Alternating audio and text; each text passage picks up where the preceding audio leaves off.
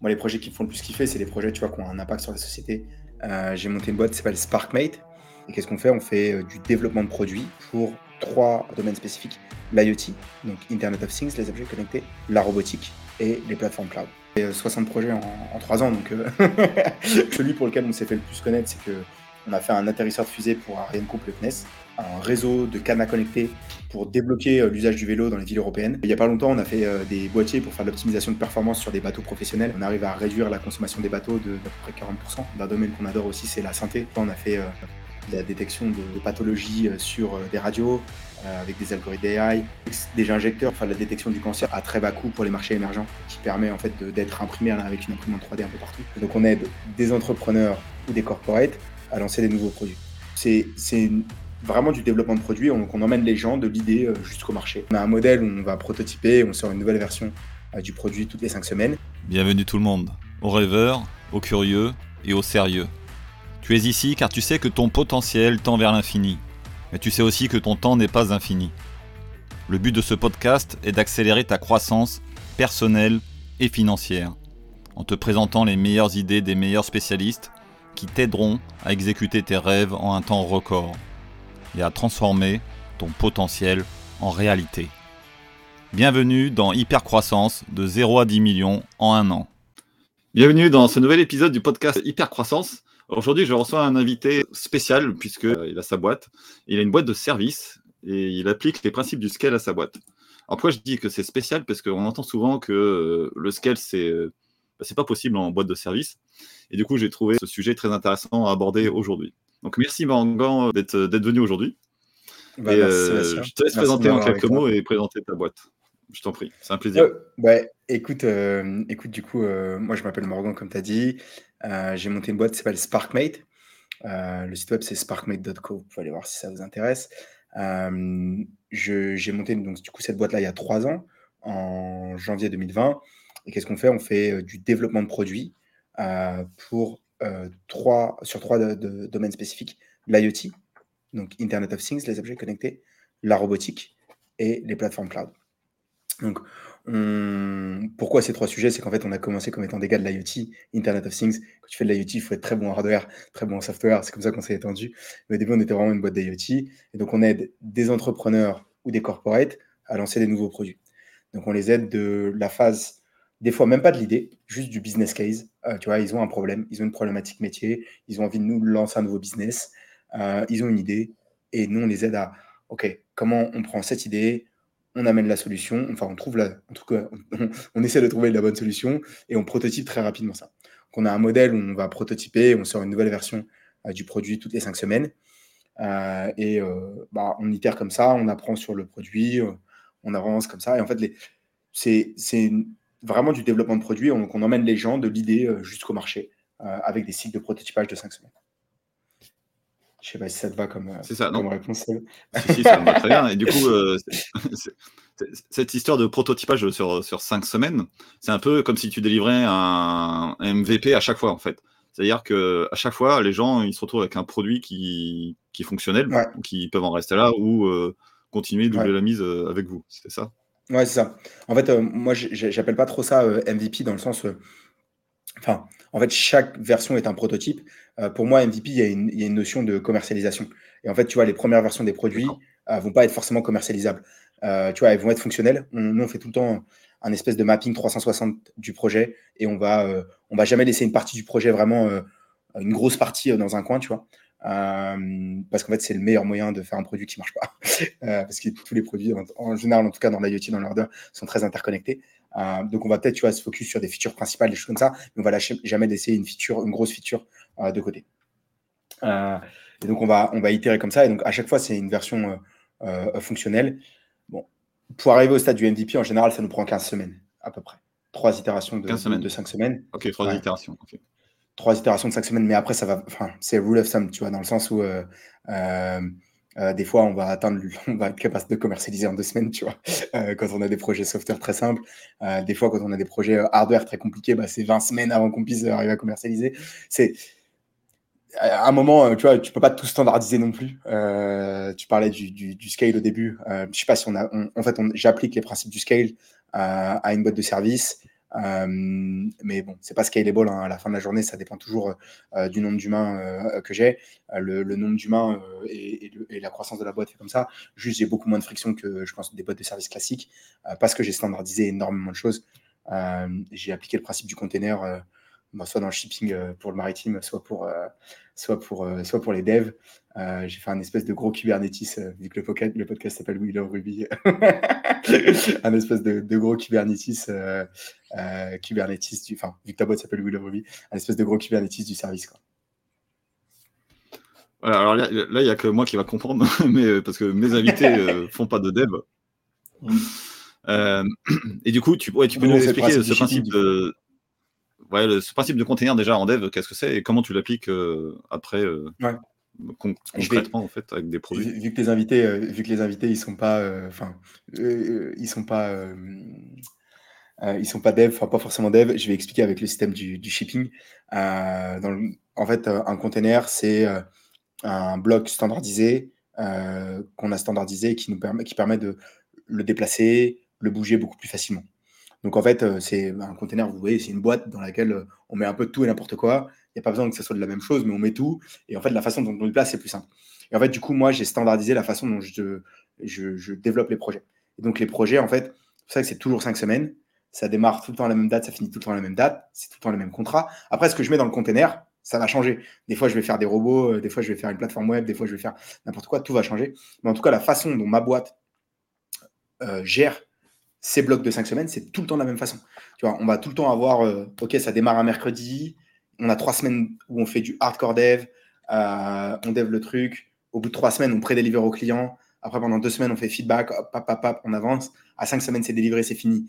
Le client est veut, on continue. En général, on leur demande dès la troisième semaine, est-ce que vous voulez continuer pour le, milestone d'après? Donc, nous, on appelle ça des milestones euh, de cinq semaines.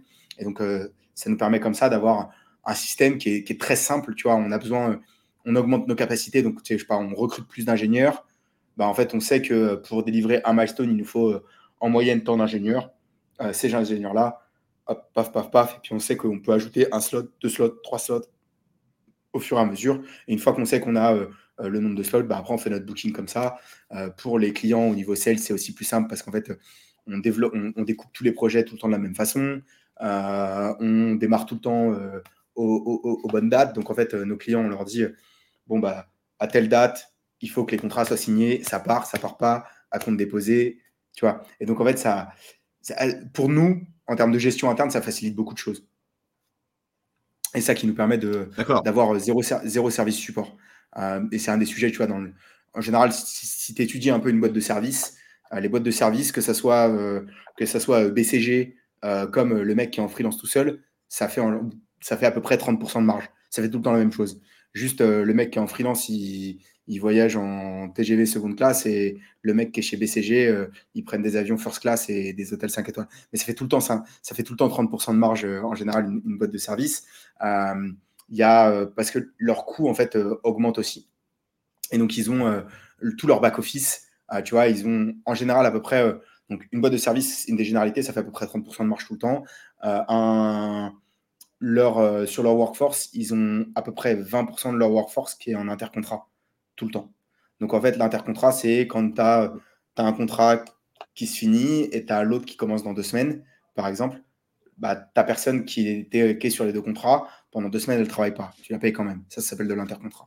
C'est un manque à gagner, enfin, c'est une perte sèche, entre guillemets, pour cette boîte-là, qui paye quelqu'un, mais qui, qui, qui, paye, mais qui fait pas de, enfin, qui gagne pas d'argent là-dessus, pour la boîte. Et tu as un autre truc, c'est que tu as 20% euh, de, tu as 20% à peu près euh, de services support euh, qui vont être des project managers, des, enfin, project managers, sales, des gens qui font la compta, les légales, tous ces gens-là, bah, en fait, à la fin, ça, c'est 20% de masse salariale que tu payes sur laquelle tu ne gagnes pas d'argent en tant que boîte de service. Le business d'une boîte de service, c'est de vendre du cerveau. Tu as des cerveaux, tu les vends. Et je, je, grossis le trait, tu vois. Je mais mais c'est ça. Cerveau disponible. en fait, Ouais, ça, ça. Et tu, vends, tu, tu du cerveau. Mais du coup, un business, si, si, tu vois, avec tout ce que je t'ai expliqué, tu, tu vois qu'en fait, du coup, moi, j'ai jamais d'intercontrat vu que les contrats ils se finissent et démarrent tout le temps en même date. On a aussi pas de service support. Dans la boîte, il n'y a euh, qu'une seule personne qui fait pas, euh, euh, qui, est, pas ingénieur, qui fait pas d'ingénieur au jour le jour. enfin, il y a deux personnes qui font pas d'ingénieur au jour le jour, moi et ma bras droit. tous les deux, on, on s'occupe un peu, tu vois, de ce qui est sales, mais tu vois, sur une boîte de 30, avoir deux personnes qui font ça, ça fait pas 20%, tu vois ce que je veux dire? Donc, ça nous permet de vachement diminuer ça. Euh, ça nous permet de vachement diminuer euh, tout ce coût qui est, euh, qui, est, associé. Donc en fait, ça nous permet aussi de faire plus de profit, plus de profit. Du coup, ça nous permet de réinvestir tout. Nous, on réinvestit tout ce qu'on gagne. Tu vois, on fait, on fait tapis à chaque fois qu'on a de l'argent. Donc on recrute, on prend des bureaux plus gros, on avance, on accélère. et donc c'est ça qui nous a permis de grossir comme on a grossi, sans avoir d'investissement extérieur, sans avoir de prêt. Et ouais, on n'a jamais de subvention, ni prêt, ni rien du tout. Tout l'argent qu'il y a dans Sparkmate, c'est l'argent de nos clients. D'accord. Et tu peux justement euh, sur ce sujet nous rappeler quand la boîte a été créée et nous raconter un peu comment ça a grossi au niveau euh, bah, en interne, au niveau du nombre d'employés? Ouais. Jusqu'à bah, écoute, alors le nombre d'exact des employés, je ne sais pas exactement, euh, mais environ. Mais, mais globalement, je te, le donne en, en rule of thumb. en gros, en... j'ai créé la boîte le 5 janvier 2020. Sur notre première année, on a fait un million de revenus. Sur notre deuxième année, on a fait 2 millions de revenus. Sur notre troisième année, du coup 2022, on a eu un petit changement pivot de, pivot de boîte, donc on a fait 2.5, mais, euh, mais on était on, c'était un choix qui était un peu voulu. Euh, et là, on est reparti. Euh, là, on est, tu vois, à 4 millions d'ARR, enfin 4 millions de run rate. Donc ça va nous amener à 4 millions de, 4 millions de revenus, un peu peut-être un petit peu plus, je pense, sur la fin de d'ici la fin de l'année. parce que tu vois, là, tu prends nos, trois, nos trois premiers mois, si on étend ça, ça nous fait un peu, à peu près 4 millions de revenus. Donc, on a grossi à peu près doubler la boîte chaque année ce qui s'est passé en, 2020, on a eu, en 2022, on a eu, euh, on a, on, a, on a fait ce choix-là euh, de ne pas faire de la grosse croissance, de se préparer pour, euh, se préparer pour aller sauter plus loin. Mais voilà un peu en termes de, croissance ce qu'on a fait. D'accord. Et tu parlais de, de, doubler. Donc ça, à chaque fois, c'était un acte volontaire ou est-ce que ça s'est fait tout seul? Est-ce que c'est un acte réfléchi, planifié? Ça a été un peu mon choix. c'était un peu les objectifs que je mettais, tu vois. et c'est pour ça aussi, tu vois, que je te dis en, 2022, en fait, on, on s'est dit, en fait, euh, comment est-ce qu'on va aller accélérer encore plus? Euh, Tu sais, dans les phases de croissance, tu as des phases où tu vas faire du plateau. On a un peu euh, eu cette phase de plateau en, 2022 pour se préparer, pour accélérer. une boîte de service, en fait, si tu regardes, moi, je crois que c'est très simple de monter une boîte de service jusqu'à 10 personnes. franchement, dans le service, si tu fais, tu peux aller monter à faire 1 à 2 millions de CA, franchement, sans trop de problèmes, juste en étant un peu smart, bien faire son taf. Tu n'as pas besoin de te mettre, de mettre trop en place, tu vois, de, de, de, marketing, euh, tu vois, de tout ça. Nous, on a fait tout ça. Euh, enfin, vraiment, euh, zéro marketing, World of Mars. Moi, je l'ai assumé dès le début où j'ai créé la boîte. J'ai dit notre meilleur marketing sera de faire notre taf mieux que personne. et je pense que c'est simple d'aller faire entre ouais, 1 et 2 millions de CA comme ça, de façon très organique. Je pense que par contre, pour aller scaler une boîte de service, c'est là où c'est compliqué. à l'inverse des boîtes de produits où euh, le démarrage est très très compliqué et euh, une fois que tu as produit market fit, bah, tu prends des très bons opérationnels. Enfin, je te, je te grossis le trait, c'est pas si simple que ça, mais tu prends des très bons opérationnels et tu scales, tu vois. Et, euh, et c'est pour ça que, tu vois, en général, les boîtes de produits, elles arrivent bien à scaler, tu vois. Alors qu'elles elles arrivent bien à grossir. Pas forcément à scaler, mais enfin, elles arrivent bien à grossir. Les boîtes de services, euh, la phase de croissance vraiment où tu commences à passer à plus de 20 personnes. En fait, euh, les problèmes dans une boîte, ça arrive euh, en fonction du nombre d'humains. Tu vois, plus tu rajoutes d'humains, plus il y a de problèmes. Et, et, du coup, quand tu commences à passer 20 personnes, ça commence à être un sacré bordel. Tu vois. Donc là, tu vois, nous, on est une trentaine. et en fait, on a une phase où il a fallu se poser la question de dire comment est-ce qu'on avance et comment est-ce qu'on va plus loin. Quoi. Donc voilà. C'est ça, je pense que c'est les problèmes sont exponentiels avec l'humain. Ça, ça complexifie tout. Et... Hmm. Euh, et, du coup, aujourd'hui, toi, tu, recrutes des gens avec des. Euh, pour scaler ou grossir vite, en tout cas, tu as besoin de, pouvoir recruter euh, au fur et à mesure de tes besoins. Et aujourd'hui, toi, tu fais appel à des gens qui ont des, des backgrounds, ils ne peuvent pas apprendre du jour au lendemain à faire, à faire ce qu'ils font. Comment, comment tu gères ça pour, pour le recrutement? Alors, déjà, j'ai deux, deux sujets. C'est que déjà, les gens ne peuvent pas apprendre du jour au lendemain, ça c'est sûr. Moi, je crois en plus pas tellement à la formation à l'école. Euh, mais par contre, euh, je crois aux jeunes euh, talentueux qu'on a niaque. et donc, on a beaucoup de gens qui rentrent chez nous avec, tu vois, ils rentrent en stage de fin d'études et ils prennent six mois de formation où on leur dit, vous avez six mois, en fait, on les paye, on les met pas sur des projets clients, on les paye et on leur dit, les gars, vous avez six mois pour devenir le meilleur de la boîte dans tel domaine. Euh, et, donc les mecs travaillent euh, comme des brutes, tu vois, et, euh, donc ils font plein de projets internes, des, trucs comme ça. Et en fait, leur goal, c'est juste de devenir vraiment excellent sur, sur ces domaines. Donc en général, c'est quand même déjà en plus des gens qu'on a triés sur le volet. On a pris des. Tu vois, ils vont des, fois être très jeunes de par leur âge. mais tu vois, j'en ai plusieurs qui ont gagné le concours Sciences et Junior. j'en ai plein qui ont gagné tu vois, tous les concours à la con d'ingénierie, de, trucs comme ça, qui ont essayé de monter des boîtes eux-mêmes, euh, qu'on fait, tu vois, les juniors entreprises, les machins. Je recrute pas en général, tu vois, les, les, les ingénieurs lambda. Un autre truc que j'adore aussi en termes de profil en recrutement, euh, c'est euh, les reconversions professionnelles. En fait, les reconversions professionnelles qui sont, tu vois, des gens qui vont avoir, tu vois, je sais pas, tu vois, une trentaine d'années, qui étaient, tu vois, je te donne des exemples dans la boîte. J'ai une ancienne VC, un ancien lawyer, un ancien entrepreneur qui se sont reconvertis euh, qu'on fait un bootcamp, euh, qu'on bien appris, et euh, qui après derrière arrivent chez nous et prennent six mois de formation. Et, ces gens-là, en général, je trouve que c'est des profils qui sont géniaux parce qu'ils ont déjà, tu vois, beaucoup de. Nous, notre rôle, c'est de trouver des solutions à des problèmes. Du coup, ils ont vu plein de choses. Il y a beaucoup de cet aspect expérience, tu vois. Il y a, plus, il y a l'expérience technique, mais il y a aussi ce truc-là, quoi. Et après la formation, bah, dans la boîte, dans la boîte, c'est vraiment le, des, fois, tu vois, je vais plutôt, moi, plutôt préférer, parce qu'on a une façon de travailler qui est quand même très bizarre, en fait, pour euh, l'ingénierie, tu vois. Euh, et donc, du coup, tu vois, je vais souvent préférer aller recruter des jeunes que je peux modeler à la culture de SparkMate, plutôt que recruter euh, des gens, enfin, je dis pas des vieux, mais tu vois, des gens qui ont déjà eu beaucoup d'expérience et qui, en fait, culturellement, tu vois, va être très dur à s'adapter, tu vois. Je préfère avoir, je te dis, un, plus jeune qu'Alagnac et, et qui, est, prêt à se faire modeler, entre guillemets, à la, à la vibe SparkMate plutôt que l'inverse, sachant qu'on nous, by design, on leur met six mois de formation. Et en six mois, en vrai, quand tu es six mois à des projets et tu fais la même chose pendant six mois, et avec le rythme à laquelle on va, en fait, tu as déjà, de toute façon, après, le but du jeu, c'est de te faire un launchpad pour que tu rentres dans des projets. Donc, tu vas pas rentrer à l'idée des projets tout de suite, tu vois. Tu vas aussi suivre quelqu'un après là. Donc, en fait, tu as, vraiment un gros aspect formation. Et en fait, on est une espèce d'énorme école de formation, en fait, au final, à la fin de la journée. Une, école, euh, une école déguisée et, du coup, tu parles aussi, euh, tu préfères les, les, prendre des jeunes, mais aussi euh, ça vaut aussi pour les, reformations en fait. les reconversions, c'est bien. Ouais, parce qu'en fait, c'est des gens en général, les, reconversions, c'est des gens qui apprennent un nouveau métier.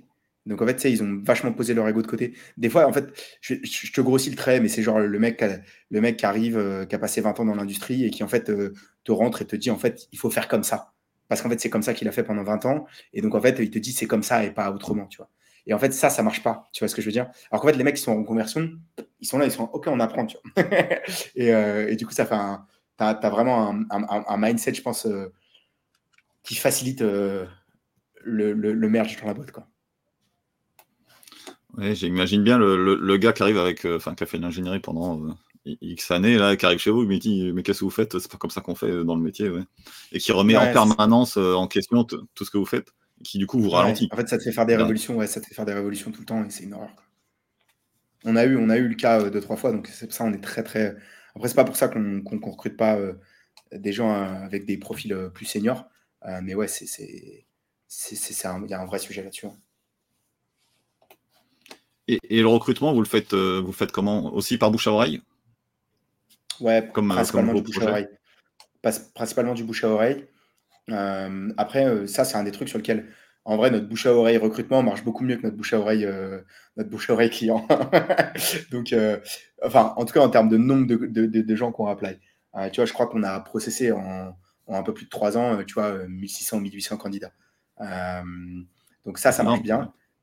On a un vrai truc pour processer les candidats. J'avais écrit un énorme article euh, je, peux, t'expliquer un peu, mais pour les gens qui nous écoutent, ça vous intéresse, j'ai écrit un article qui s'appelle euh, Finding the X Factor euh, et comment est-ce qu'on a recruté l'équipe de SparkMate et les 30 premières personnes. Et en fait, on a, donc on a, on on a un ATS, Application Tracking System. Donc, on, déjà, on pousse toutes les applications qui arrivent de n'importe où sur cet ATS. Sur cet ATS, on a des cases un peu en mode Kanban, tu vois, dans lesquelles on fait passer les gens d'étape en étape d'une étape à l'autre, en fait, on sort à peu près 30% des candidats. Euh, ce qui fait qu'à la fin, en général, il va en rester euh, un ou deux dans les étapes finales. Euh, on, a, on recrute sans CV, on ne regarde pas les CV. en gros, si tu vas appeler chez SparkMate, il faut faire ce qu'on appelle la cover letter, mais c'est le truc de notre ATS, moi j'aime pas trop. Mais en gros, il faut expliquer euh, ce que tu as compris de SparkMate, euh, pourquoi tu penses que SparkMate c'est la meilleure boîte pour toi? Euh, et pourquoi tu penses que toi tu es la meilleure personne pour SparkMate globalement? Hein, c'est nous expliquer un peu, parce que moi je pense que c'est très win-win les relations en, entreprise-teammate. après, il faut que tu nous envoies un portfolio, tu nous montres ce que tu as construit, ce que tu as fait. moi je crois pas, tu vois, aux, étoiles, aux diplômes, aux machins, aux trucs. tiens, j'ai fait ci, j'ai fait ça, j'ai eu tel diplôme, j'y crois pas. Et, et après, on a un test de personnalité qui est plutôt un test de raisonnement, de voir comment les gens pensent. Euh, sur, tu as ces trois tests-là à faire en autonomie. Après, quand tu applies, déjà, nous, on écrème une grosse partie des candidats là-dessus. Euh, on a un premier call avec quelqu'un de l'équipe. Là, le but du jeu, c'est que le candidat il puisse poser toutes ses questions à l'équipe euh, et sure qu'il a envie de continuer le process de recrutement. en fait, on ne veut pas de candidats qui, tu vois, ont vu des trucs sur les réseaux sociaux et ne savent pas en fait ce que c'est que la réalité de la boîte. Euh, on préfère leur dire, euh, tiens, regardez, posez des questions à quelqu'un qui est dans la boîte. Euh, et, voilà. après, il y a un call avec mon associé Max, qui est le CEO de la boîte, qui lui, entre guillemets, make sure qu'ils ont une, enfin, qu'ils sont, qu'ils ont le fit entre guillemets, qu'ils ont la potentialité pour entrer chez SparkMate. Après, moi, je vais double checker ça après derrière sur un autre call. Moi, en général, je vais beaucoup plus challenger les gens sur la partie culture, la partie boîte, la partie, enfin, la partie euh, intégration dans la boîte, euh, qu'est-ce qu'ils ont envie de faire, tu vois, c'est quoi leur, c'est quoi dream, c'est quoi leur goal dans la vie, tu vois, je vais essayer d'aller challenger ça et voir en fait si ça match avec, euh, avec où est-ce qu'on va avec SparkMate. Et une fois que ça c'est fait, en général, on va combiner en général un ou deux mecs par poste à un test technique dans nos bureaux. on appelle test technique, mais en fait, c'est plus un test de est-ce que tu fites la boîte. une demi-journée où vraiment là, on, on, on, grille, on grille sur un tableau blanc pour savoir, enfin, tu vois, enfin, tableau blanc et puis sur le bench et tout, ce que tu veux pour savoir euh, si, tu sais ce que tu sais faire de tes dix doigts. Euh, et, après, euh, et après, on a une demi-journée où il travaille side by side avec quelqu'un de l'équipe. Et comme ça, ça nous permet de voir comment la personne travaille. Tu vois. Donc voilà notre, notre, notre process très bulletproof. Et, et aujourd'hui, quand tu quand, embauches, tu cherches à embaucher à vie ou tu as conscience que les gens vont pas rester Peut-être que toi, justement, tu veux qu'il reste à vie. Ouais, j'ai conscience que, tu, les gens vont rester euh, à vie. Après on, après, on essaie de maximiser au max possible le temps qui reste. Euh, euh, tout, est, tout est fait pour ça, entre guillemets, dans la boîte. Que ce soit, tu vois, il y a des plans, un plan des op qui te donne des shares, donc en fait, tu es incentivé à rester. et après, on veut pas non plus, tu vois, enfermer les gens et que les gens fassent du sitting chez nous. parce qu'il y a quand même, tu vois, des, des, gros objectifs et, des choses comme, des, choses comme ça. Mais on essaye d'avoir des gens qui sont quand même qui se projettent dans le long terme de SparkMate, tu vois.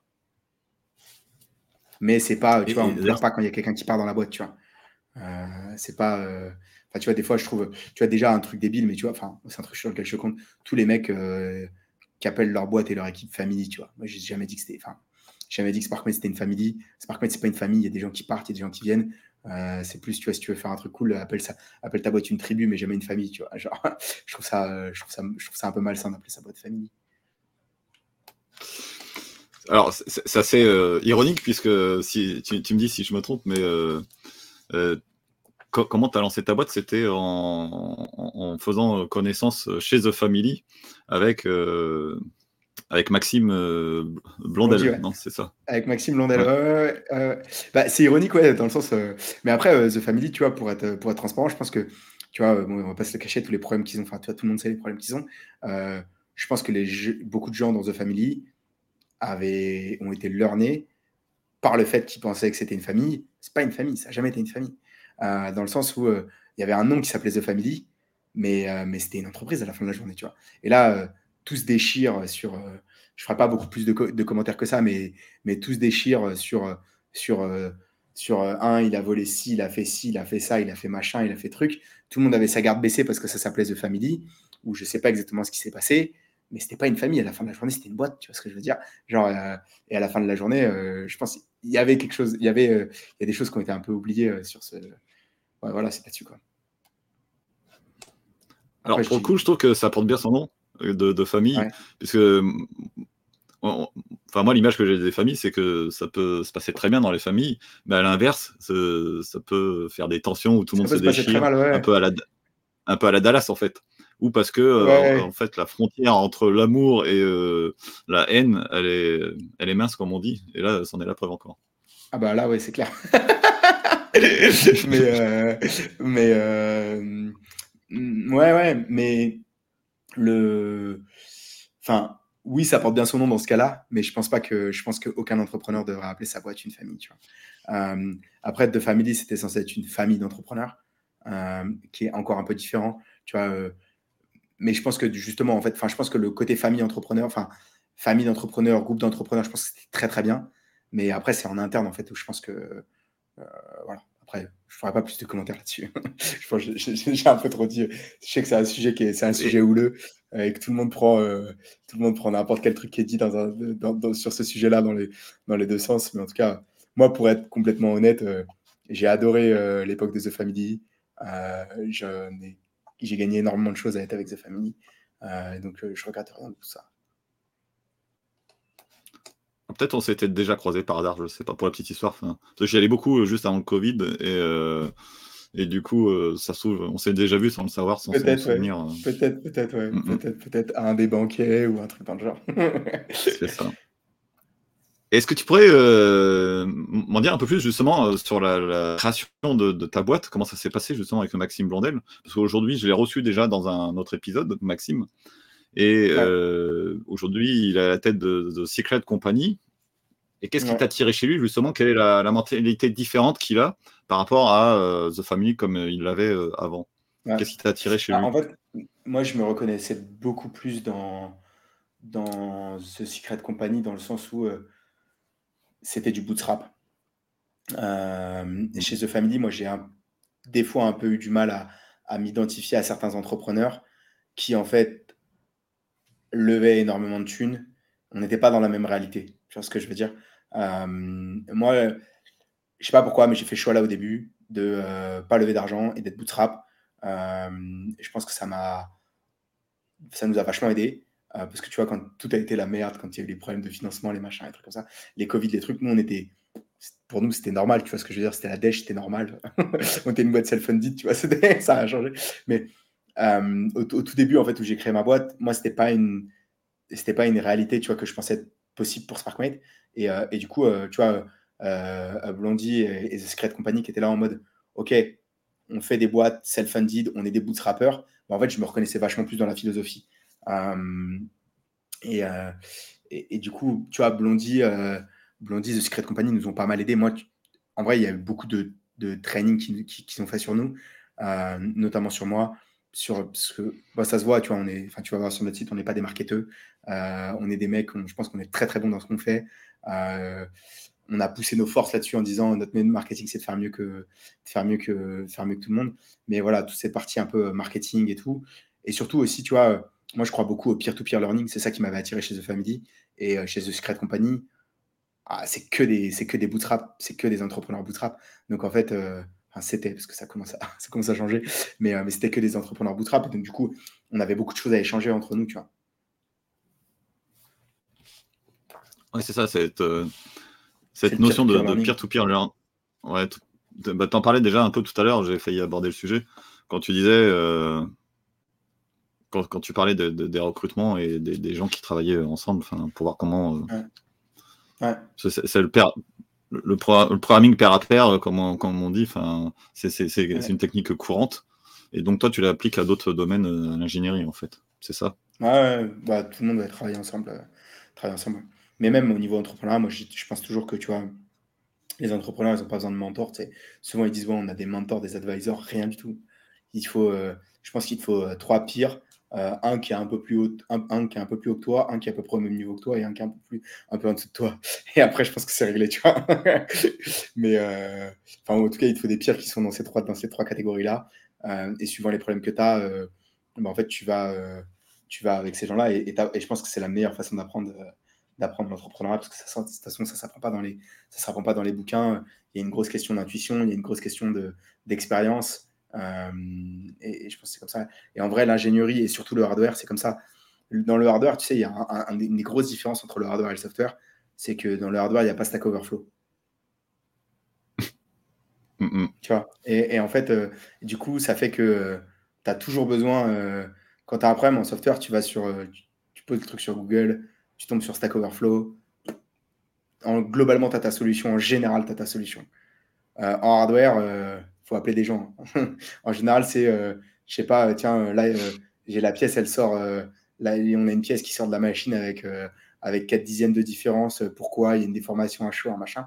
Enfin, c'est très peu dans les bouquins. Enfin, des fois, en fait, ça va plus être sur les bouquins que sur, dans les bouquins que sur Internet.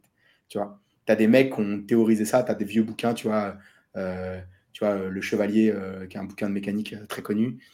tu vois, tu, tu, tu, ouvres le bouquin ou tu appelles un vieux de vieille qui, va t'expliquer pourquoi tu as, une connerie dessus. Et en vrai, la vérité, c'est que c'est que du know-how comme ça. Et c'est pour ça aussi, quand je te dis sur SparkMate, j'essaie de pousser au maximum les gens à rester le plus longtemps possible. Euh, mais c'est aussi pour ça, parce qu'en fait, les gens, ils, ont, ils emmagasinent énormément d'expérience. Et pour nous, tous les problématiques industrielles, c'est un, vrai, atout. Et aussi le réseau, qu'on a, nous aussi, avec, euh, tu vois, on a on a un réseau d'experts de malades mentales qu'on peut appeler, qu'on peut régler. Ah, tiens, on a un souci là-dessus. On fait de la plasturgie là en ce moment. On a un problème là. Euh, on fait du, des matériaux composites. Tiens, allô, on a une déformation sur la pièce ou j'en sais rien. Ou tiens, comment est-ce que tu ferais ça Voilà quoi. Ouais, Stack Overflow, euh, bah, ça me fait penser, c'est même pire que ça maintenant, en fait, parce que déjà, il y a ChatGPT. Euh, moi, moi, je fais du, dev aussi en, en, parallèle. Je, m'en sers beaucoup. Euh, c'est pratique. Et, et l'autre côté, tu as aussi tous ces logiciels maintenant qui sont sortis par GitHub et Amazon a, son, a le sien aussi. J'ai oublié le nom là. Amazon, c'est Code Whisperer, je crois. Et GitHub, il est plus connu, mais c'est pour t'aider à coder en fait encore, encore plus vite. Ouais, c'est ça. Et du coup, le code, donc c'est de pire en pire. En fait, tu as moins, de moins, besoin de. GitHub Copilot. Oui, Copilot, oui. C'est ça, exactement. Et, et, et, du coup, euh, pour, pour revenir à, à, ton sujet ou en ingénierie, du coup, euh, quand tu abordes un nouveau sujet, faut aller chercher des experts derrière. Est-ce que vous abordez souvent des nouveaux sujets ou est-ce que vous restez dans votre domaine euh, d'expertise? Est-ce que vous en avez un d'ailleurs? Ou est-ce que vous allez chercher vraiment des projets divers et variés? Moi, j'ai créé SparkMate euh, parce que je pense qu'au fond de moi, en fait, euh, euh, tu vois, tout le monde m'a dit, mais pourquoi tu fais pas une boîte de produits? Pourquoi tu lances pas un énorme produit hardware et tout? Et en fait, je crois que moi, j'ai besoin de faire du context switching. Moi, à titre personnel, en tant qu'entrepreneur, tu vois, je pense que je suis un entrepreneur, mais je pense que, tu vois, je, j'opère un peu comme un VC, tu sais, où les, les VC, ils ont besoin de, de, changer de contexte tout le temps. C'est d'ailleurs une des forces des VC, c'est qu'ils sont capables de changer de contexte, de changer de boîte, de machin. Et en fait, on a créé SparkMate un peu sur cette vibe-là, parce qu'avec mon associé Max, on était un peu comme ça. On a essayé de monter des boîtes de produits avant, ça nous a jamais vraiment fait trop fait kiffer. qu'on, on a monté une boîte de service parce qu'on avait envie de changer de sujet tout le temps. On avait envie, tu vois, de, de se la mettre pendant euh, six mois, un an sur un projet, et après de changer sur un autre, tu vois. Et c'est ça qui nous, qui nous faisait kiffer. Et donc, euh, euh, oui, on, change et on attaque souvent des nouveaux projets, mais tout le temps, tout le temps, tout le temps, tout le temps. Et c'est devenu un peu notre force, c'est d'attaquer des nouveaux projets avec un œil nouveau. Donc, on fait beaucoup de. Tu as vu qu'on fait plein d'industries. En fait, des fois, on va amener des trucs d'une industrie à l'autre. Et c'est d'ailleurs un, super bon truc quand tu. À la fin de la journée, on vend du développement de produits, mais ce que les gens viennent chercher, c'est de l'innovation. Tu vois, c'est l'innovation technique. C'est l'innovation, c'est un peu un mot fourre-tout. Hein. J'aime pas trop ce, mot-là, mais mais, tu vois, en fait, euh, c'est, euh, tu vois, j'en sais rien, on fait un, on fait un truc euh, dans le maritime, bam, on passe dans, dans le spatial, on va pouvoir l'amener dans le spatial, on passe dans la, la micromobilité. Enfin, tu vois, clac, clac, clac, ça tourne comme ça. Quoi. Et, justement, je pense que c'est le moment idéal. Est-ce que, tu peux nous, nous, nous parler de, quelques-uns des projets justement sur lesquels vous avez travaillé, qu'on ait une, une, vue globale de ce que, de ce que vous faites? Ouais, on, en a fait, on, a, on a fait plein de projets, on a fait 60 projets en, en, 3 ans, donc euh, on, en a fait, on en a fait un paquet, mais euh, les, les, plus, les plus cool, euh, les plus, enfin, je ne peux pas dire les plus cool parce que c'est comme si tu étais tous des enfants en moi, donc je ne peux pas dire qu'il est plus cool, mais, les, les, plus connus, les plus connus, celui pour lequel on s'est fait le plus connaître, c'est que on a fait un atterrisseur de fusée pour Ariane Group, le CNES, le premier prototype d'atterrisseur fusée. Ça, ça a été le truc qui nous a fait, nous, qui nous a fait connaître. Euh, on a euh, fait un, réseau de cadenas connectés euh, pour, enfin, pour débloquer l'usage du vélo dans les villes européennes. Ça s'appelle Sherlock, sherlock.co. C'était déployé Alors, juste une question. J'ai juste une question sur, sur le nom, parce que j'avais déjà vu le nom. Enfin, la première fois qu'on avait échangé, j'avais entendu Sherlock, et moi je le voyais écrit comme Sherlock Holmes. Est-ce que c'est est-ce que c'est un jeu de mots volontaire ou, pas? Parce que ça s'écrit Cher euh, comme partager ouais, ouais, ouais. Euh, non, non, je pense que c'est vraiment. Que ça n'a rien à voir? On faisait beaucoup la blague au début, mais, mais je pense que non, je pense que c'est juste vraiment cadenas partagé. Parce que du coup, Sherlock, ça me faisait penser à détective. Détective, qui dit détective dit anti-voleur. Et donc voilà, c'est comme ça que j'avais fait la relation. En fait, il y, a pas mal de, y a pas mal de sujets aussi. Enfin, tu vois, c'est des cadenas. Je pense si tu veux voler, je vais pas faire une, je vais pas faire un, je vais pas faire un défi à des gens, mais si tu veux essayer de voler un vélo, je pense que sur un Sherlock, c'est quasi impossible de le voler, dans le sens où en fait, on est bardé de capteurs dedans. on va envoyer des alertes dans tous les sens. on va savoir exactement tout ce qui se passe tu pourras peut-être le voler, mais je pense qu'on te retrouvera facilement. Euh, et, déjà, même pour le, pour le voler, avant de, avant de découper, avant de passer à travers, c'est un truc de malade mental. Donc, non, non, c'est plus, euh, c'est plus vraiment cadenas partagé. Euh, et ça, tu vois, c'est un, un, gros projet que j'ai. Moi, j'ai adoré faire ce projet-là avec, avec Alex. moi, les projets qui me font le plus kiffer, c'est les projets, tu vois, qui ont un impact sur la société. qui, tu vois, tu vois, tout le monde le sait que les bagnoles, c'est un problème, c'est une hérésie dans les villes. Euh, et qu'il faudrait euh, arriver à passer sur des mobilités un peu plus douces, du transport en commun, des choses comme ça. Ou en tout cas, chacun avoir sa bagnole, c'est pas bien. Euh, et que là, tu vois, on essaie de débloquer l'usage du vélo, je trouve ça génial. Et le premier blocage à l'usage du vélo dans les villes européennes, c'est le vol. Tu vois. Donc il y a tout un. Ils ont construit leur boîte autour de ça, tu vois. Ils ont, ils ont un système d'assurance, ils ont des cadenas, enfin, tu vois. Je sais pas encore ce qu'ils vont lancer après, mais en tout cas, c'est une boîte, moi, je vous dirais, watch out. Genre, je pense que c'est un entrepreneur de malade. D'ailleurs, tu devrais l'avoir sur ton podcast, Alex, parce qu'en termes d'hypercroissance, c'est l'ancien euh, directeur général d'Uber. Euh, ok, oui. Très, très chou. Ça, délivre, ça délivre fort. Moi, j'ai adoré travailler avec Alex.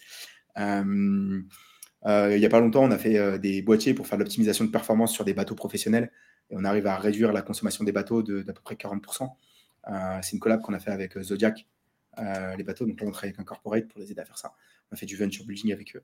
donc on est parti de, de zéro, de l'idée de Zodiac veut se digitaliser euh, on arrive à faire un boîtier qui optimise la consommation des bateaux de 40%. Quoi. Donc, euh, enfin, qu'il a réduit de 40%, donc les émissions de CO2. Enfin, c'est un, truc de ouf. Quoi. Euh, ça, c'est un projet sur lequel je suis. C'est un peu mon obsession du moment en ce moment. c'est un peu, c'est un peu Auréa. après, qu'est-ce qu'on a fait d'autre? On a fait plein de projets. On a fait, on a fait de, on a fait des systèmes pour faire de euh, ici à Hong Kong, moi je vis à Hong Kong, hein, on, a une, équipe ici euh, à Hong Kong. Euh, on a fait un, projet pour faire de, pour aider, enfin pour réduire la consommation de takeaway cups pour le coffee, les cafés. Donc en gros, c'est les, cafés Starbucks là, ici à Hong Kong, tout le monde tous les matins en descendant de leur appart, ils prennent un café en takeaway. C'est une horreur. En termes d'impact écologique, c'est un, un, nightmare parce que c'est ces tasses qu'on croit en carton, en fait, à l'intérieur, elles ont un coating en plastique. Donc en fait, c'est irrecyclable. Euh, et, du coup, euh, tout ça, ça va à la poubelle, ça finit dans les non-fields, c'est brûlé. Enfin, c'est une hérésie écologique. Ils ont beau te mettre une tasse en carton avec écrit euh, carton biodégradable, que chic, c'est du greenwashing. Donc, du coup, on a fait des tasses en, en, inox et on a fait un système avec des machines qui récupèrent les tasses, un peu comme de la consigne nouvelle génération.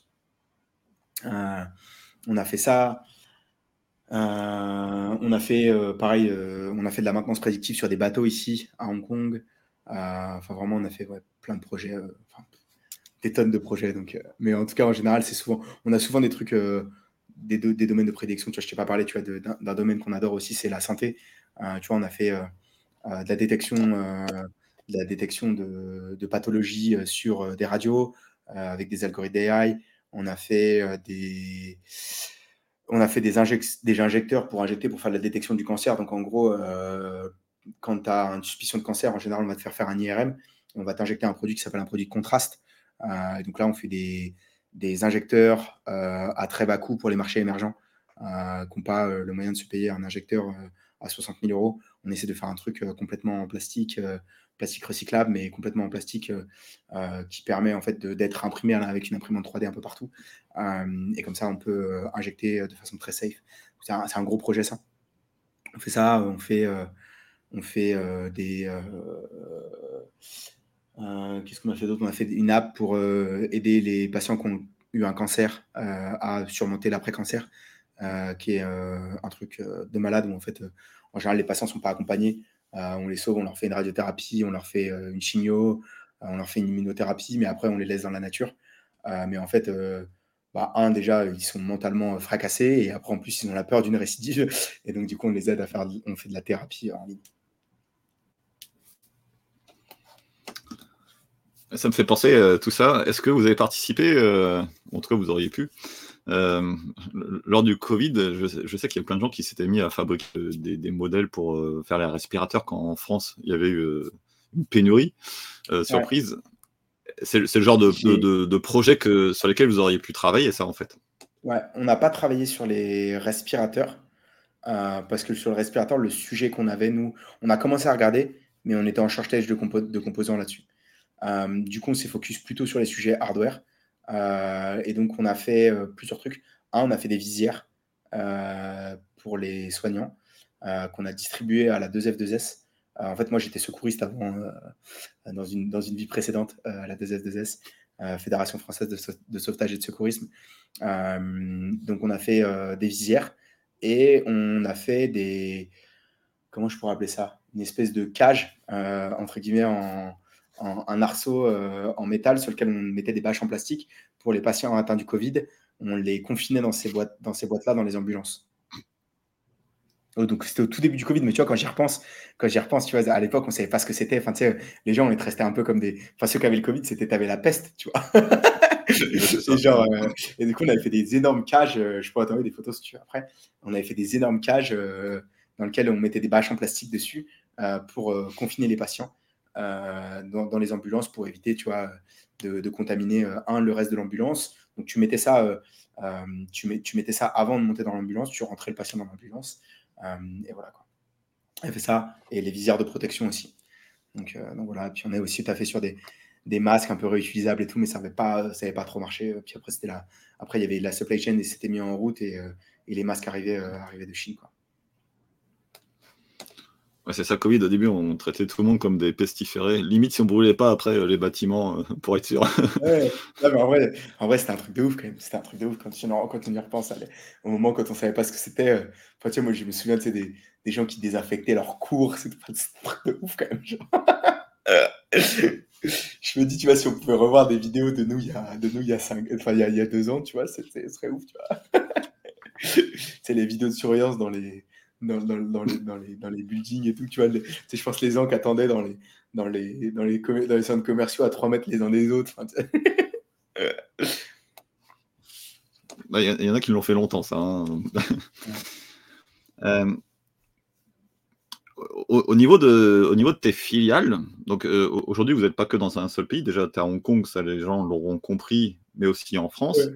Euh, mais vous êtes à d'autres endroits. Euh, est-ce que est-ce que ça s'est fait euh, naturellement? Tu peux nous dire dans quel pays euh, déjà vous êtes? Et est-ce que ça s'est fait euh, naturellement? Est-ce que c'était planifié? Enfin, Comment ça s'est passé? Donc on a fait, on a fait donc Hong Kong, c'est là où tout a commencé. Donc moi j'ai fait des études à Shanghai et, et, j'ai vécu à Sydney. Quand j'ai décidé de créer Sparkmate, je voulais repartir dans la région. c'était globalement soit je descendais en Australie, mais ça faisait un peu loin. soit je m'arrêtais entre Hong Kong et Singapour. Singapour, c'est extrêmement boring désolé pour les gens qui habitent à Singapour, mais c'est pas, c'est pas, pas le genre de ville dans lequel j'aime vivre. Et donc, du coup, on a décidé de se mettre à, se mettre à Hong Kong. Euh, j'adore la ville, moi, je la trouve. Euh, enfin, c'est, je pense, tu vois, j'hésite tout quand les gens me demandent euh, quelle est ma ville préférée. je sais jamais quoi répondre entre Sydney ou Hong Kong. donc, bref, voilà, c'est comme ça que ça a commencé à Hong Kong. après, très naturellement, en fait, on a ouvert des bureaux à Paris. c'est la première, la première, le, enfin, c'est le premier hors de Hong Kong qu'on a ouvert, c'est Paris. Paris pour plusieurs raisons. Euh, un, on était français, très simple d'avoir du business. Euh, Max, mon associé, euh, à l'époque, voulait pas aller sur Hong Kong pour rester proche de sa famille, plein de choses. ne se voyait pas vivre, trop loin. donc, lui, il a géré le bureau de Paris pendant très longtemps, pendant ce temps que Gislain et moi étions à Hong Kong. et en fait, après, on a ouvert un bureau à Bucarest.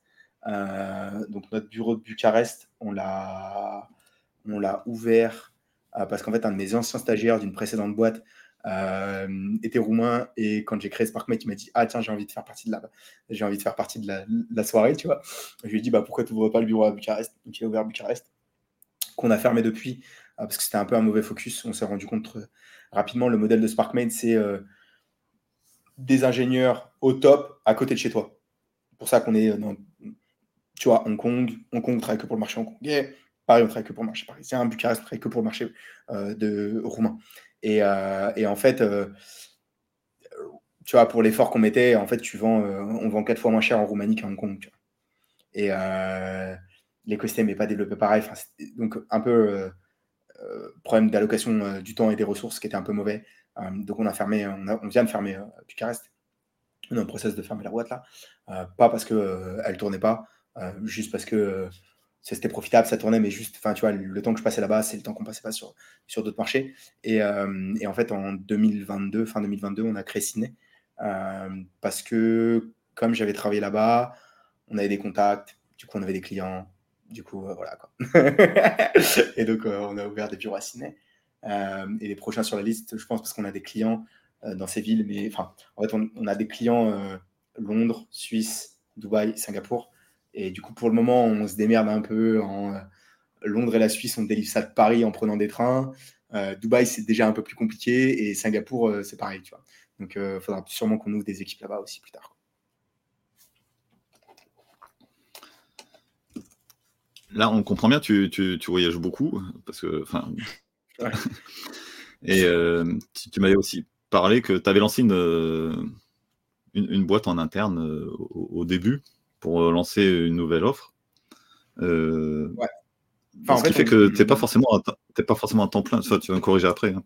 mais donc tu n'es pas forcément à temps plein sur, sur ta boîte en elle-même, et du coup comment tu fais, comment tu as délégué, comment tu as géré ça pour que ça puisse fonctionner quand toi bah, tu n'es pas présent euh, soit euh, physiquement quand tu voyages, soit euh, intellectuellement quand tu es sur un autre projet à lancer en interne? Ouais, ouais, ouais. ça, c'est un peu moi, mon, la façon dont je travaille en, tant qu'entrepreneur. Je suis un peu en mode j'ouvre souvent les chemins des, des, choses qu'on fait. Et, donc, du coup, pour éviter le défocus de mon équipe, en général, j'essaie de le faire avec une toute petite équipe. Tu vois, je vais prendre un ou deux mecs qui vont faire ça avec moi bien souvent, euh, c'est Josie, euh, ma bras droit, qui fait ça avec moi, mais ça va vachement dépendre euh, des gens. Des, des, fois, des, fois, ça va dépendre des projets, dépendre des choses. la boîte dont je te parlais, c'est Oria, la boîte qui fait l'optimisation de consommation des, bateaux, où en fait, c'était un nouveau truc, c'est une nouvelle offre qu'on a lancée. on a lancé du venture building, on n'était pas du tout là-dedans. le venture building, c'est. tu as vachement un aspect conseil et donc, du coup, il faut commencer à staffer, tu vois, potentiellement une équipe un peu plus entrepreneuriale que l'équipe d'ingénieurs qu'on avait déjà. Euh, donc, il a fallu que moi, je mette beaucoup de focus au début parce que c'était un peu mes skills en fait qu'on avait et avant qu'on se dise ok on va recruter. Là maintenant tu vois on a commencé à recruter euh, des venture builders, on a Adrien qui, qui, nous a rejoint, qu'est-ce qu'on se profile là, euh, mais qui sont des ingénieurs qui sont un, peu plus tu vois tournés entrepreneuriat, qui sont un peu mon profil. Moi je suis un ingénieur de formation, mais très tourné tu vois entrepreneur business. on a du coup au début il fallait tester ça et en fait ce qui fait que euh, les aspects du business peuvent bien tourner, même quand je ne suis pas forcément à, full dispo. Euh, c'est que, euh, un, j'ai un associé de ouf, Max, qui donc est CEO de la boîte et qui, en fait, c'est une Formule 1 de l'organisation. donc, il, structure tout au fur et à mesure où, tu vois, moi, je suis un peu en mode du plat là, on y va, c'est la guerre, c'est parti, tu vois. Max, derrière, il passe derrière pour remettre les choses droites, tu vois. Donc, déjà, lui, il fait ça super bien. Euh, et ça, tu vois, ça, c'est un des trucs, tu vois, je pense, euh, le couple CEO, COO, euh, c'est make or break pour une boîte. Tu vois, je pense que si ça, c'est pas bien fait, je pense que la boîte, tu peux la mettre à la poubelle. Je pense que c'est très, très dur. C'est, tu typiquement, un des exemples, c'est Zuckerberg et Sheryl Sandberg, tu vois, qui recrutent Sheryl Sandberg. Elle a un impact, si tu lis un peu des trucs que Zuckerberg écrit, l'impact de Sheryl Sandberg sur Facebook est, fou. Et c'est ce couple-là, en fait, c'est la façon qu'ils arrivent à travailler ensemble, en fait, qui, fait, je pense aussi, ça. Euh, et après, euh, c'est qu'on a un modèle opérationnel, je pense, euh, avec des gars qu'on en interne, on a une grosse incentive à, l'ownership. C'est une des grosses valeurs de la boîte. Un des principes qu'on a, c'est on it or leave it. Et, en fait, du coup, les gens, quand on leur donne un problème, ils le gardent jusqu'au bout. Et donc, du coup, en général, il y a très peu de. J'ai pas besoin de mettre mon nez, tu vois, dans,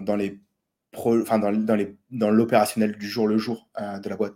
Il y a un vrai sujet sur lequel je suis encore vachement dépendant, c'est sur la partie sales, euh, où euh, bah, vu qu'on a, vu qu'on n'a jamais fait de marketing, qu'on n'a jamais staffé des sales, euh, qu'on n'a jamais été un peu en mode égo d'ingénieur, t'es très en mode on n'a pas besoin de sales, on n'a pas besoin de marketing, on l'a jamais fait. Du coup, c'était vachement moi qui le faisais. Mais là, on, s'est staffé avec l'arrivée, de Josie l'an dernier, ma bras droit, qui a un profil un peu plus justement sales, relationship, tout ça. et l'arrivée d'Adrien et d'autres gars qui ont ce tempérament-là un peu plus sales, ça, ça, va, ça, marche mieux. Quoi. Donc cette, cette, partie sales, c'est quelque chose que vous développez pour continuer l'accélération de la croissance, c'est ça? Parce qu'aujourd'hui, vous fonctionnez surtout en bouche-oreille, donc il y a beaucoup euh, d'inbound. Et vous commencez à en fait, On a toujours euh, énormément d'inbound, mais il faut, il faut quand même closer là. Il faut, on, a, on a toujours, je pense qu'on va quand même aussi beaucoup dépendre d'inbound, mais, euh, mais il, faut quand même, euh, il faut quand même closer l'inbound. Tu vois ce que je veux dire? Et quand il y a un seul mec qui s'est closé, c'est chaud, tu vois. Genre, si tu regardes, tu vois, genre, ça veut dire que, tu vois, tu vois c'est des. En général, un bon sales qui fait ça à plein temps, tu vois. Un sales, c'est quoi? Je sais pas, son volume d'affaires, c'est du 1, 2, 3, 4 millions pour les bons, tu vois. Ça dépend, ça dépend des industries, tu vois. Mais euh, sur des petits projets comme nous, c'est, enfin sur des, je dis des petits projets, mais tu vois, c'est pas des projets non plus euh, euh, malades. c'est ce genre de truc, tu vois. Donc en fait, quand moi je closais ça tout seul, en plus de faire mon rôle de CEO, en plus de faire autre chose, à un moment, j'ai des journées de 24 heures, tu. Donc là, il a fallu commencer à, trouver des moyens de, déléguer ça. Et au début, on l'a, on l'a vraiment pas fait parce qu'on a accéléré vite. Et là, c'était un peu justement notre, choix de, 2022 de, de staffer pour ça.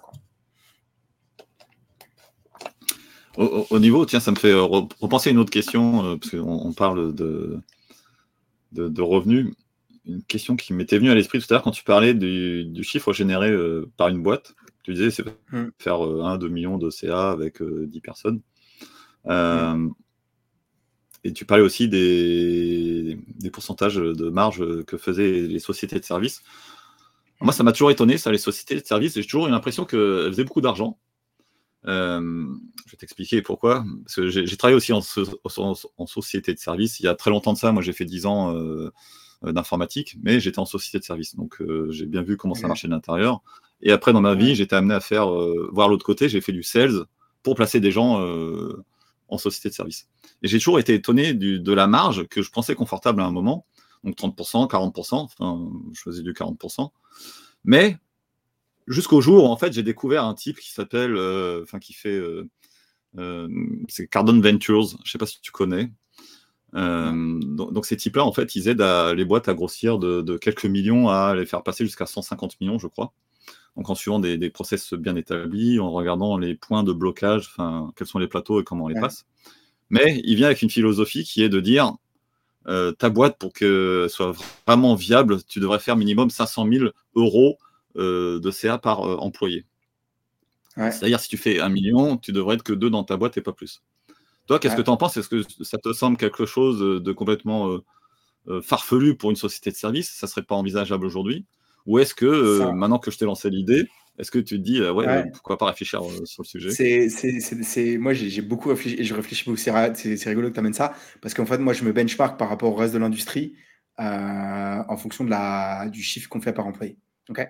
Euh, et, je peux te donner les chiffres de toutes les boîtes de, de la place, euh, en commençant par euh, Accenture qui fait 76 000, 76, 76 000 par employé par an, ce qui est rien.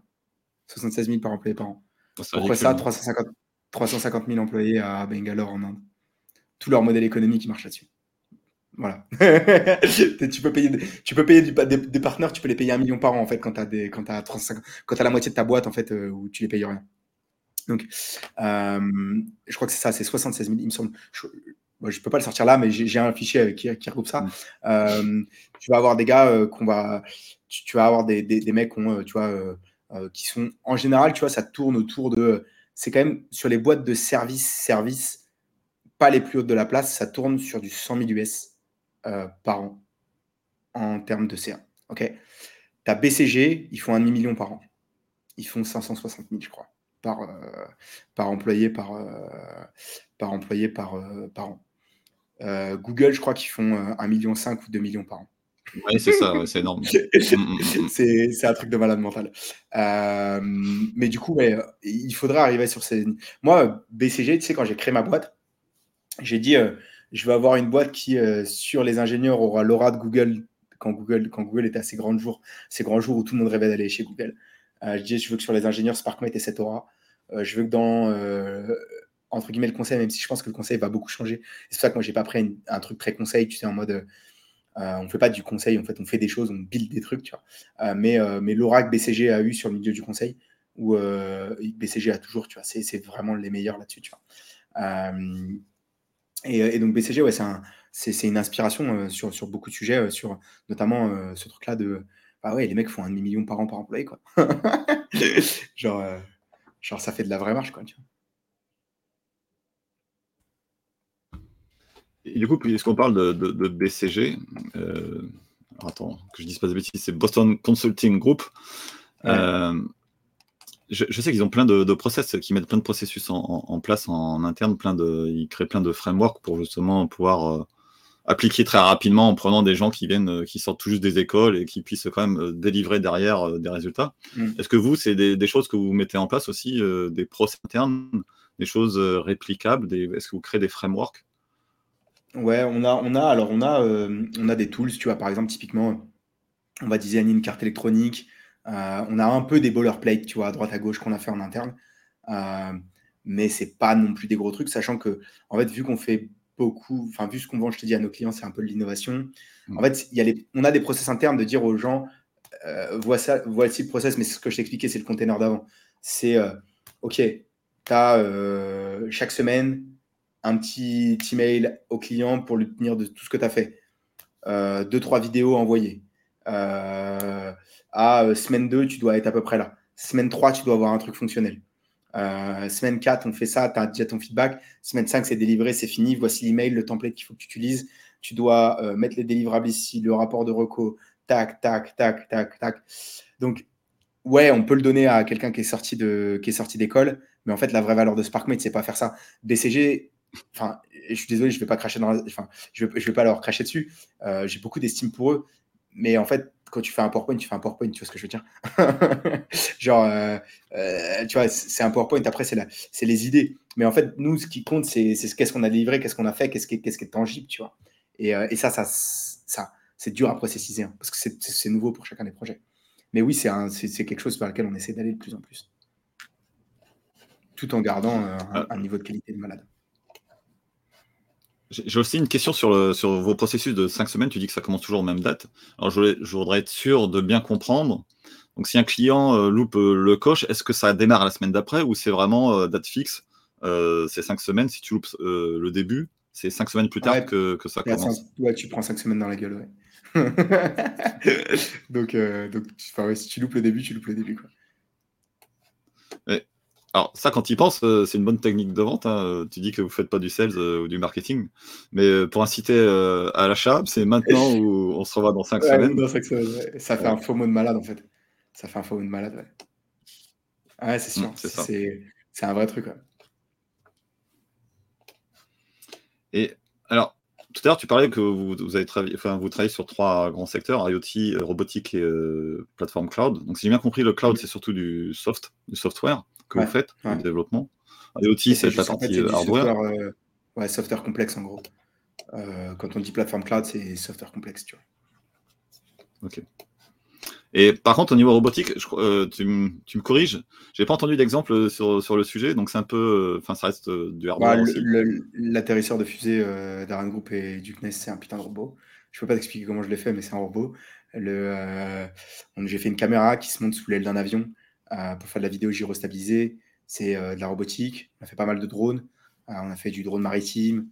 En fait, il y a plein de projets dans lesquels je ne sais pas parler qui sont des projets de robotique. J'ai fait des robots de test aussi pour une boîte qui s'appelle Bumper Inflate. D'ailleurs, aussi super entrepreneur que tu pourrais, que tu pourrais avoir ici. Thomas Pandro. on a fait tous ces on a fait tous ces, tous ces robots de test pour tester. Donc Thomas, il a commencé par faire des casques gonflables, des casques de vélo gonflables on a fait tous les robots de test pour tester les casques. Donc, euh, gonfler, dégonfler les casques pendant, euh, tu vois, 10 euh, 000 fois, des, enfin, tu vois, des trucs de malade. faire tomber les casques de 3 mètres de haut sur des enclumes, tester les chocs, tout ça et tout. Ça, c'était tout automatisé. Et on a fait ça avec des robots qu'on a fait pour lui. Donc, on fait pas, on n'a pas fait de robots humanoïdes, tu vois, si c'est un peu le truc que tu, voulais, que tu voulais avoir. Non, pas forcément, parce que je pense, euh, moi, toujours au bras robotique que je vois dans les, euh, dans les usines de, de, voitures, en fait. Quand je pense à robot, je pense à ça en premier.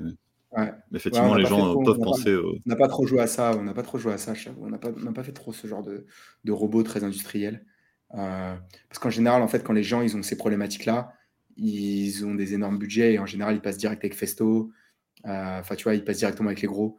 alors, que, alors que là, tu vois, nous, c'est plutôt en mode, tiens, il faut, c'est plutôt du proof of concept. C'est avant la phase de ces robots-là qui vont faire le truc, tu vois. Parce que globalement, un robot, un bras robotisé comme ça, c'est je pense que tu peux travailler pendant un an, euh, un an avec SparkMate. Hein. en termes de budget, tu vois. Alors, on n'en a pas parlé d'ailleurs de ça, mais même ça, le, enfin, je crois pas. Euh, le budget aussi est, euh, est, toujours le même. Vous travaillez ouais, fixe, c'est cinq semaines, vous n'avez pas le choix. Enfin, après, vous pouvez renouveler, mais le, budget aussi est fixe. Du coup, ça c'est pratique au niveau budgétisation, justement. Ah ouais, bah pour nous, c'est combien hein. Nous, c'est 100 000 US les 5 semaines. Donc en gros, tu travailles avec nous pendant un an, c'est un, million d'US. Euh, on fait un. Quand les gens travaillent avec nous pendant un an, on en fait des tarifs. Mais, euh, mais ouais, c'est 100 000 US les 5 semaines. Alors, et si j'ai bien compris, tout à l'heure, tu me dis si je, me suis trompé. Par contre, ce qui va changer derrière, c'est ça peut être le nombre de personnes que vous mettez sur chaque projet? Euh, Non le nombre de mecs qu'on met sur le projet en général sont, sont tout le temps les mêmes. Ce que je te dis, c'est le nombre de projets qu'on est capable de faire. D'accord. Tu vois ce que je veux dire? On a une partie de l'équipe qui est en formation, on a euh, X personnes sur les projets, et euh, puis voilà, quoi, tu vois. Et, euh, donc, en fait, quand on considère que, tu vois, les gars sont, sont qu'on va être capable de sortir de la qualité très propre, bah, et des fois, tu vois, il y, a des moments, on va pas se cacher, on fait des bêtes sur des projets, euh, tu vois, donc des fois, on va prendre un projet de moins, mais on va mettre plus de personnes dessus, tu vois. Parce qu'on a envie de rentrer dans une industrie, tu vois. Je sais pas, je te prends un truc. Euh, euh, je te prends un, exemple. Bah, le jour où on a fait du spatial, tu vois, il y avait toute la, toute la boîte dessus, tu vois. on n'avait jamais fait de spatial, tu vois. Il était hors de question qu'on flingue le projet, tu vois. donc, donc, tu vois. En plus, c'est même pas vrai, je te dis qu'on avait toute la boîte dessus, mais c'est même pas vrai parce que quand on a fait ce projet-là, c'était, on était déjà charrette et en fait, on a fait soir et week-end euh, pendant, pendant, pendant 4 mois, c'était une horreur. On n'a pas pris de week-end pendant 4 mois euh, avec, euh, avec 5 gars de l'équipe. C'était un, nightmare.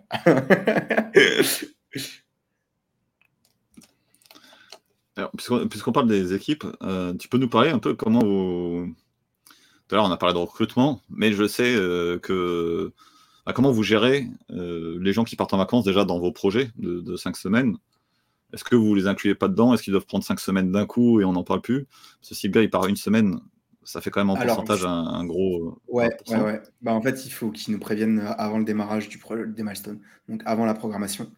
Donc, euh, tu vois, s'il y a un jour par-ci par-là, en général, on arrive à le gommer facilement parce qu'en plus, on a, on a un truc qu'on appelle la Spark Squad, qui est 10% euh, euh, de notre équipe qui est chargée de faire les pompiers et d'être sûr qu'on apporte, tu vois, qui sont pas sur les projets et qui sont là prêts à jumper sur tous les sujets. Donc en fait, si tu as un mec qui part en vacances, tu vois, qui est malade, qui est machin, qui est truc, on n'a pas de problème là-dessus. Si les mecs veulent prendre plus d'une semaine, euh, en fait, il faut qu'ils prévoient avant, euh, qu'ils prévoient un peu. Mais en général, ça ne pose pas de problème. Quand ça commence à prendre euh, plus de deux semaines, enfin, quand ça commence à prendre, tu vois, une semaine, deux semaines, on leur dit prenez cinq semaines d'un coup, tu vois. et, et, et, donc, du coup, on les met. et après, nous, ça nous gêne pas trop parce qu'on a en politique interne, on a euh, congé illimité, remote illimité. Euh, les mecs sont en semaine de 4 jours aussi. Enfin, je dis les mecs, les mecs, les filles, hein, mais euh, sont en semaine de 4 jours. donc, donc, ouais. Mais on essaye, tu vois, on a des gars, tu vois, on a un gars, Rémi, un jour qui a dit en fait, je voudrais faire deux, semaines, deux semaines off et trois semaines de remote. Et on, on, enfin, on discute ensemble. En fait, il n'y a pas de, pas de truc qui se cache, on discute ensemble. Mais en fait, il voulait aller au. Il est parti au Mexique, tu vois il voulait aller voir ses potes au Mexique. On lui a dit, tu sais quoi, prends cinq semaines d'un coup, c'est réglé, tu vois. Prends cinq semaines off et personne qui a posé de questions, tu vois.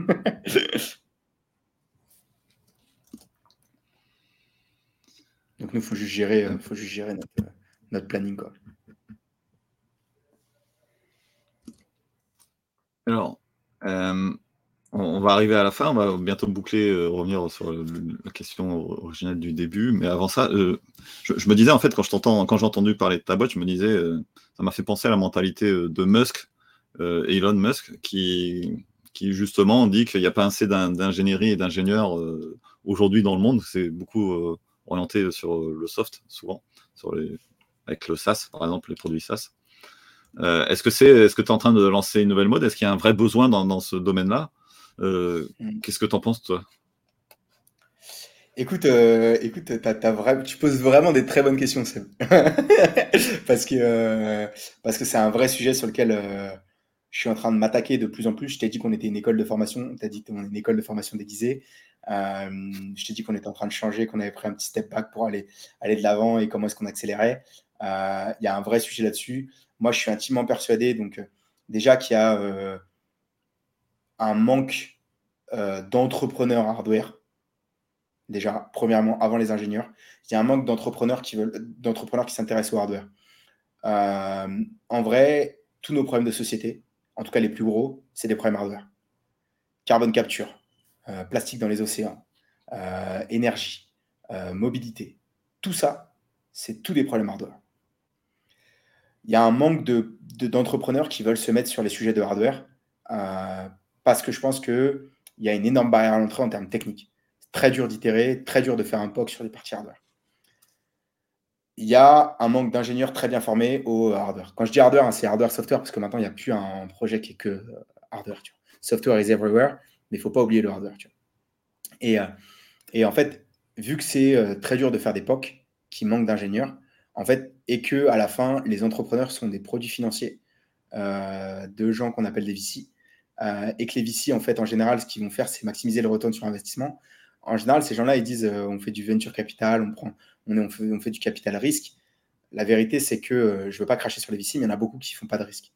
Euh, il y en a beaucoup qui investissent dans du SaaS B2B. qui, tu vois, en ce moment, tu vois, tout le monde investit dans le ESG. ESG, donc, c'est Environmental, Social and Governance. tout le monde investit dans, tu vois, les, les projets. tout le monde fait des trackers ESG. Mais c'est pas ça qui va sauver, qui va sauver notre société. Et qui va s'attaquer au putain de bordel de, de récupérer tout le plastique qu'il y a dans les océans Tu vois ce que je veux dire? Et, euh, et, donc, il y a un vrai sujet. Euh, un, comment est-ce que euh, tu facilites aux entrepreneurs l'accès aux technologies hardware? Deux, comment tu crées une legacy d'entrepreneurs, enfin d'ingénieurs hardware qui sont capables d'aller vite et de, et de développer des projets. Comme en plus, je t'ai dit que dans le hardware, on n'avait pas Stack Overflow, c'est que du un tel m'a dit que machin, que truc, et, c'est que comme ça. Euh, le next move de SparkMate va être, euh, va être là-dedans. Euh, et j'espère, tu as, comparé à Musk ou whatever, j'espère qu'on pourra avoir l'impact qu'il a entre guillemets, sur cette planète. Mais, mais ouais, on va essayer de, on va essayer d'accélérer fort fort dans cette direction et de s'attaquer à, à, enfin d'être beaucoup plus ambitieux dans, que ce qu'on a fait déjà jusqu'à maintenant. Ça me fait penser aussi à, Alibaba, ce que tu racontes. Enfin, le, gars, il, a créé un mouvement qui n'existait pas autour des. Euh, il a rassemblé tous les, tous les commerçants, enfin tous les euh, producteurs mm. plutôt, euh, fabricants, au même endroit. Effectivement, si tu veux remplacer Stack Overflow, c'est peut-être quelque chose. Enfin, ça me fait penser à ça, en fait, quand je t'entends Il y, a des gens qui, il y a des gens qui lancent ça, il y a des gens qui lancent. Il y a Wikifactory. Il y a plein de gens qui lancent ça. Je pense que c'est la mauvaise façon d'attraper le problème. Et en fait, je pense pas qu'il. Enfin, c'est peut-être possible de faire une bibliothèque, mais c'est pas ça qui va régler quand même le problème. Parce qu'en fait, à la fin de la journée, il y a un vrai truc du manuel, tu vois. Il y a un vrai truc de, tu vois, euh, tu vois, une CNC, enfin une machine à commande numérique, c'est une grosse machine qui fabrique des pièces, tu vois. Il y a un moment, euh, c'est combien de temps tu as passé derrière la machine. Euh, et, c'est pareil derrière au niveau software, au, code, mais en fait, enfin, tu vois, il n'y a pas un, enfin, il y a un sujet de code qualité, tu vois, mais mais c'est des, fois, en fait, vu que tu travailles dans un environnement fermé sur, un, sur du logiciel, euh, globalement, euh, tu vois, euh, c'est tout le temps un ordinateur, tout le temps un microprocesseur. Après, tu as, as, un ARM, un Intel, tu as, des trucs différents, mais c'est un environnement fermé. Dans le hardware, c'est un environnement ouvert. Il y a tellement beaucoup plus de choses qui peuvent se passer que je pense qu'en fait, c'est il y a beaucoup de knowledge. C'est vraiment c'est de l'intuition, c'est du. Après, tu peux faciliter au max. Nous, on a une énorme librairie en interne euh, tu as plein de trucs à apprendre, euh, mais, mais c'est beaucoup, euh, il y a beaucoup de vraiment juste, juste faut passer du temps derrière la machine, il faut apprendre des anciens. Quoi. et, du coup, est-ce que tu dirais que c'est facile de, percer dans ce métier-là, parce qu'il n'y a pas beaucoup de concurrence finalement, même si le savoir est, rare et qu'il faut apprendre, mais par rapport à d'autres métiers où il y a plein de monde dessus? Si, jamais on peut susciter des, des, conversions. Ouais, je sais, je sais pas exactement, je sais pas exactement, dans le sens où. Euh, alors, avant le prochain move de SparkMate, je pense que c'est dur. Avec le prochain move de SparkMate, je pense que ce sera plus simple. je tease un peu, mais, mais, mais ouais, non. alors, enfin, en fait, je pense pas que ça soit un. C'est pas un endroit où c'est simple. mais par contre, tu vois, quand tu, quand tu gagnes, je pense que tu gagnes très, très gros. Tu vois, regarde, si tu regardes les, les plus grosses boîtes de la planète, c'est des boîtes où il y a du hardware. Tu vois, genre, euh, tu regardes Apple, tu regardes euh, les Tesla, tu regardes euh, SpaceX, tu regardes Airbus, tu regardes. Enfin, là, tu as des boîtes de mobilité, mais regarde Apple à la fin, ils font du hardware, ils font du gros hardware, ils font du gros software, mais ils font aussi du gros hardware. Je pense qu'il y a vraiment une logique maintenant hardware-software, tu vois. Et, et tu vois, moi, je ne suis pas un grand fan de Steve Jobs, mais Steve Jobs, il disait pour faire du, de l'excellent software, il faut faire du très bon hardware. Ça me fait. Euh, ça, me rappelle justement enfin, les, les VC qui, qui, veulent investir. Ils te demandent souvent, euh, quand tu essaies de lever des, fonds, est-ce que euh, ce que tu fais, est-ce que c'est facile à recopier? Et, quand ah tu bah, fais du. hardware, c'est pas facile. voilà, c'est ça. Quand tu fais du soft, c'est très facile. Et le hardware, tout de suite, tu as, un temps de, retard énorme en fait. Ouais, tu as une barrière à l'entrée de malade, mais le problème, c'est qu'en fait, euh, moi, le problème du, de l'investissement dans le hardware, c'est en fait, les gens, ils l'ont compris. Il y a une boîte qui fait ça très très bien, c'est Axe, qui est un VC hardware. Mais en fait, les mecs, ils ont une équipe de 50 ingénieurs euh, qui développent ton projet avec toi. Ils ont, ils ont 50 mecs qui ont le know-how, tu vois. Et, en fait, il y a un modèle un peu comme ça, il y a un modèle. Enfin, tu vois, euh, je ne vais pas m'étendre sur le next move de SparkMate maintenant, mais on, pourrait, on pourrait refaire une discussion dessus. Mais, euh, mais ouais, ça va être. Euh, on va avoir un move, je pense, euh, dans cette direction-là où en fait, il, faut regrouper le know-how au même endroit. J'ai une dernière question pour toi avant de, te, avant de te laisser me dire si toi, tu aurais aimé que je te pose une, question que je t'ai pas posée. Je, me demandais comment tu fais pour faire du, remote quand tu fais quand tu travailles sur la robotique ou sur du hardware. Alors, je, vais commencer une réponse et tu me diras euh, si je suis dans le vrai ou pas. Je me souviens, j'avais regardé des, cours de. Euh, comment ça s'appelle Les cours en ligne euh, américains où tu peux travailler dans les universités. Bah, j'ai oublié le nom, mais qu'importe, les, gens retrouveront. Mais du coup, j'avais vu que tu pouvais faire des cours de, robotique. Donc, déjà, c'est possible. En fait, tu travaillais sur des, robots qui étaient dans des salles et toi, tu arrivais, tu, tu, faisais ton dev de ton côté et tu pouvais interagir à distance de cette façon-là. Est-ce que c'est des choses que vous faites ou du coup, quand il faut développer les premiers prototypes, euh, bah, c'est pas possible en fait? Alors, on n'est pas capable de faire du full full remote. Euh, on est une boîte qui est remote flexible. Enfin, très, tu vois, on ne prend pas la tête aux gens. Après, en général, les gens, ils sont quand même à Donf, ils viennent au bureau, euh, ils aiment cette vibe-là, tu vois. Mais, tu vois, on fait quand même. Bah, déjà, de par notre géographie, on est splitté, donc des fois, on a des équipes qui sont géographiquement splittées. Mais en fait, dans tous nos pays, on a des gros bureaux avec de l'équipement, euh, après, des fois, on peut prendre le contrôle des trucs à distance quand il faut et tout. Euh, mais euh, ouais, c'est beaucoup. moi, je crois pas au full remote dans le hardware. Tu vois, tu as Amazon qui fait ça un peu, où les mecs, ils ont leur propre petit atelier chez eux. tu vois, mais ils travaillent sur des petits robots qui sont tout le temps la même chose. Donc, en fait, ils, se font shipper le bon matos. Après, Amazon, ils ont une supply chain en termes de shipping qui est malade mental. Donc, quand ils font ça, quand ils font ça pour chez eux, c'est bon, tu vois. Mais, mais, mais ouais, je crois pas au full remote. Après, en termes de, remote, on peut prendre la contrôle à distance des choses. On, on peut splitter aussi beaucoup les tâches. Euh, tu vois, euh, un gars euh, va se focus vachement sur, tu vois, quand on on a fait du hardware en remote pendant le Covid. Quand les bureaux étaient fermés, il y avait un mec qui allait au bureau pour pas contaminer les autres. Ce qu'on faisait, c'est que, enfin, à l'époque, toujours où, le Covid, c'était, on ne savait pas ce que c'était. tu avais un gars qui allait au bureau, qui en général faisait le hardware pour toute la boîte. C'était un truc de ouf, tu vois. le mec faisait toutes les soudures, tous les machins, tous les trucs pour toute la boîte. Euh, on tournait parce que c'était des, semaines de malade. Hein. Euh, tu allais, euh, t'arrivais, de toute façon, on n'avait rien à foutre, c'était le Covid. Et on arrivait à 8h du mat, on sortait le soir, il était 22h, tu vois. et ça tournait comme ça, tu vois. Et, en fait, tu avais un mec qui faisait toute la semaine, on laissait le week-end, et après, bam, ça repartait la semaine d'après avec un autre gars. Et, après, tous les autres prenaient à distance et tout. Donc, c'est possible de faire, mais c'est quand même plus complexe que quand tu es au même endroit. nous, notre, technique, c'est quand même de mettre le mec du software, le mec de l'électronique et le mec de la méca au même endroit dans la même pièce, et avec l'entrepreneur avec qui on développe le projet. C'est quand même le moment le plus simple. C'est quand même la méthode le plus simple. Mais on arrive quand même à faire, tu vois. On est très, euh, aussi très euh, asynchrone. Donc, tu vois, par exemple, quand il va y avoir des discussions comme ça, on va toujours essayer de faire un, un, follow-up et de mettre ça sur le groupe, sur nos, groupes. Nous, on utilise Workplace de Facebook, on n'utilise pas Slack, mais bref, on met ça sur Workplace. comme ça, tout le monde a le déroulé de ce qui se passe. Si tu n'es pas au bureau, en fait, ça gêne pas trop. Nickel. C'est Coursera, euh, le nom que je cherchais d'ailleurs. Ah ouais, bah, après, tu sais, moi, par exemple, typiquement, j'avais appris, mais c'est pas full remote, mais moi, j'ai appris, euh, j'ai appris, tu sais, euh, au Coursera, mais moi, j'ai appris, j'ai appris à coder l'Arduino sur le site du zéro, tu vois. Maintenant, Open Classroom, mais, mais leur tuto Arduino, c'est c'était le meilleur tuto du monde. Hein. J'ai appris ça comme ça, en, de, pas devant un professeur, tu vois, juste en suivant le tuto, en achetant un kit Arduino, et c'était réglé, quoi. Est-ce que tu aurais voulu que, je te pose une question que je ne t'ai pas posée?